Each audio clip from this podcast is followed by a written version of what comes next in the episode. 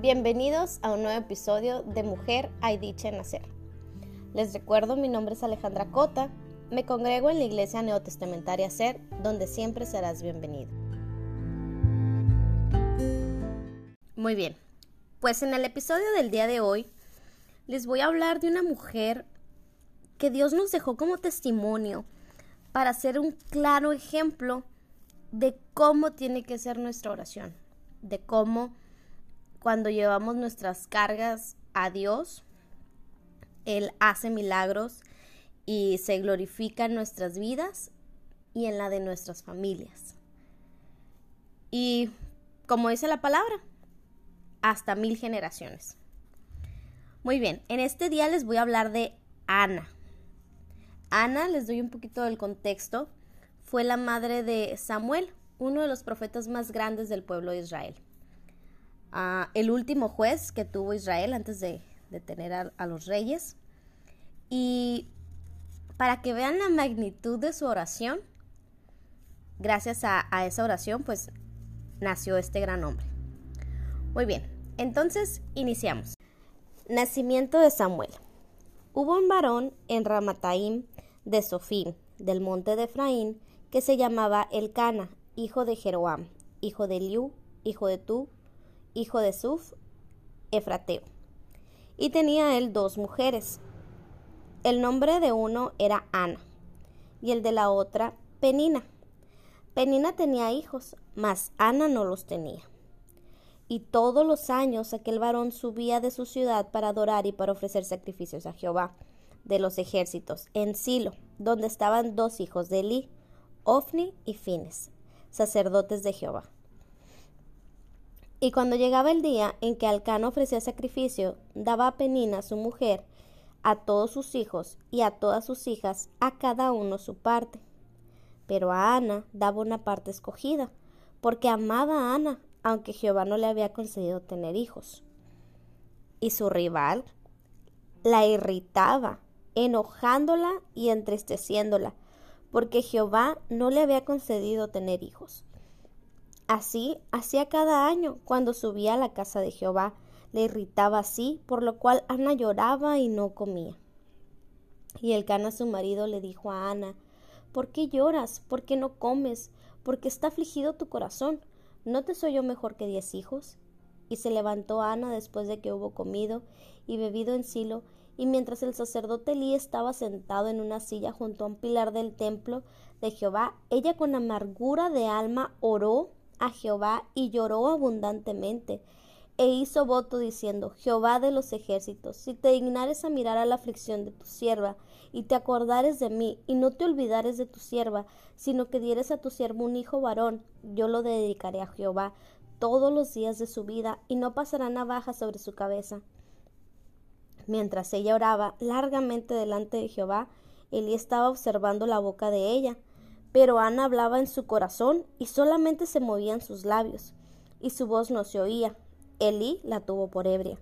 Entonces le dijo Elí, ¿Hasta cuándo estarás ebria? Digiere tu vino.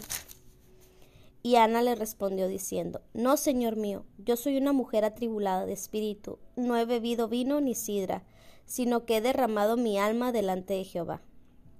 No tengas a tu sierva por una mujer impía, porque por la magnitud de mis congojas y de mi aflicción he hablado hasta ahora. Eli respondió y dijo, Ve en paz, y el Dios de Israel te otorgue la petición que le has hecho. Y ella dijo, Halle tu sierva gracia delante de tus ojos.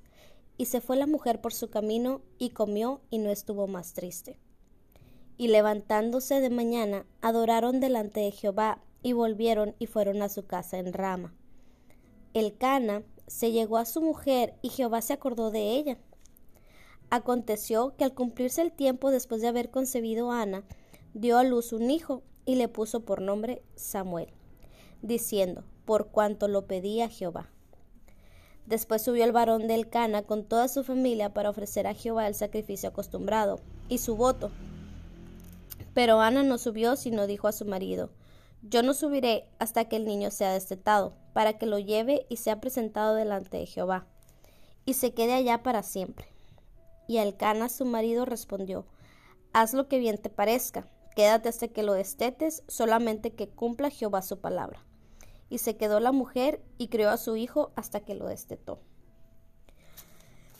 Después que lo hubo destetado, lo llevó consigo con tres becerros, y un efa de harina y una vasija de vino. Y lo trajo a la casa de Jehová en Silo. Y el niño era pequeño. Y matando el becerro, trajeron el niño a Elí. Y ella dijo, Oh Señor mío, Vive tu alma, Señor mío, yo soy aquella mujer que estuvo aquí junto a ti orando a Jehová. Por este niño oraba, y Jehová me dio lo que le pedí. Yo pues le dedico también a Jehová todos los días que viva, y será de Jehová, y adoró ahí a Jehová.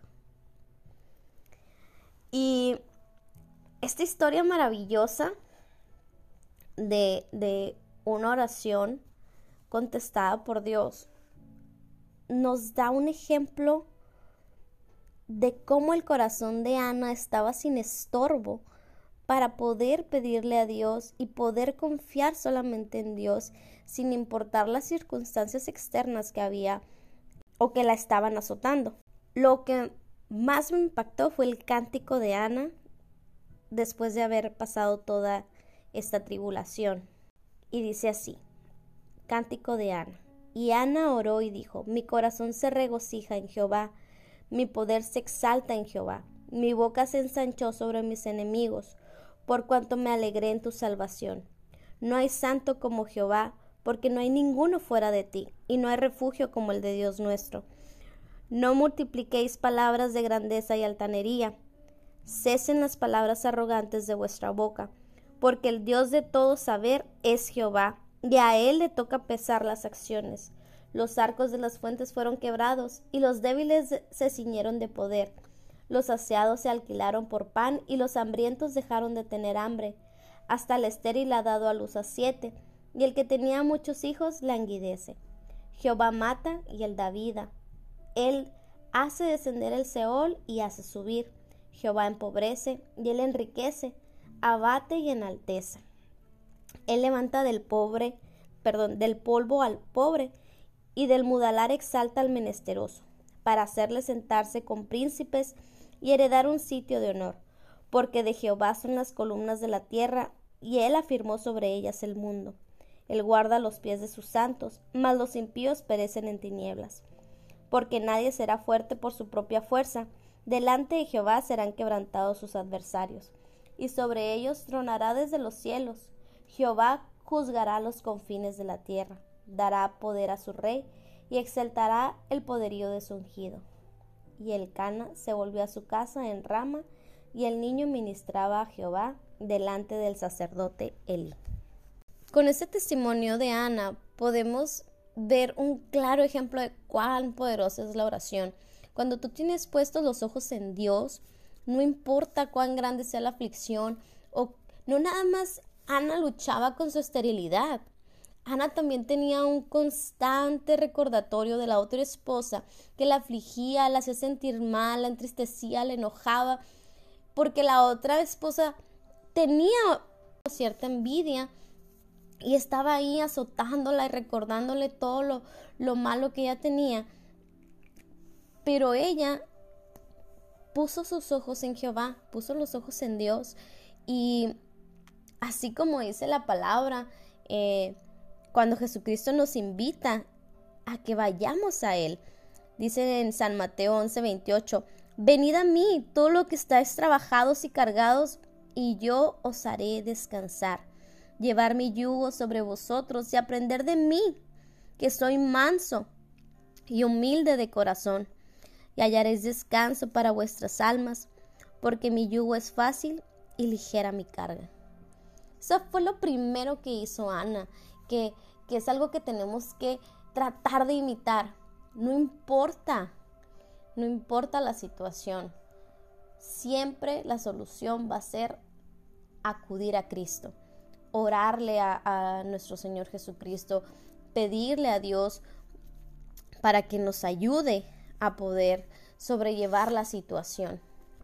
Pero aquí también hay algo bien importante que recalcar de Ana. En ningún momento se lee que Ana haya tenido rencor hacia esta otra persona. Ella fue, así como nos dice la palabra, humilde de corazón y se postró ante el Señor sin ningún estorbo. Y nuestra oración tiene que ser así. Tiene que ser sin estorbo, tiene que ser genuina. Tenemos que derramarnos en, en oración ante cualquier situación. Y algo que platicaba nuestro pastor acerca de la oración es que nuestra oración siempre tiene que estar compuesta de tres elementos. Siempre tenemos que dar gracias a Dios. Y podemos ver aquí en, en el cántico de Ana, cuando ella dijo, me regocijo en el Señor. Ella no nada más pasó por esa aflicción. También tenemos que destacar que Ana no se quedó con su hijo. Ana se lo dedicó a Dios y ella estaba feliz por eso, porque ella entendía que no había mejor lugar para su hijo que en las manos de Dios. Y eso es algo que, híjola, como mamá, digo amén, amén, amén, amén. Yo también quiero que mis hijos estén en las manos de Dios.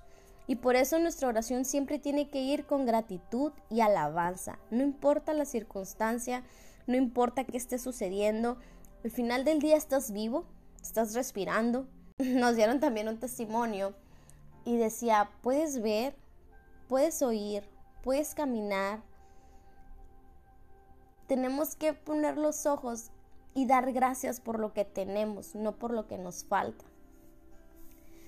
También nos dice que, que, la oración tiene que ir acompañada del perdón, ir con una actitud humilde y pedirle perdón a Dios por, por nuestros pecados, por lo mal que hemos hecho.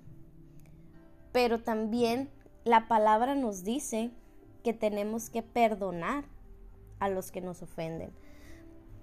Ana perdonó a la otra mujer porque sabía que a ella no le tocaba juzgar. Sabía que pues Dios va a pesar las acciones de cada uno de nosotros. Y en este mundo es tan difícil movernos en perdón porque el perdón muchas veces ni nos los piden, pero el perdón no es para la otra persona, la otra, el perdón es para nosotros, para que nuestra oración vaya sin estorbo, conforme a lo que Dios dice, tratando de tener ese corazón humilde para, para con Dios y, y derramarnos en esa oración. Me pongo a pensar y muchas veces la persona que te hizo daño ya ni siquiera está viva. Y, y muchas veces vivimos con ese rencor que nunca vamos a querer sacar porque no queremos dar ese paso de humildad para perdonar a nuestro prójimo. Porque nos es muy complicado, porque es muy doloroso todo lo que nos hicieron pasar.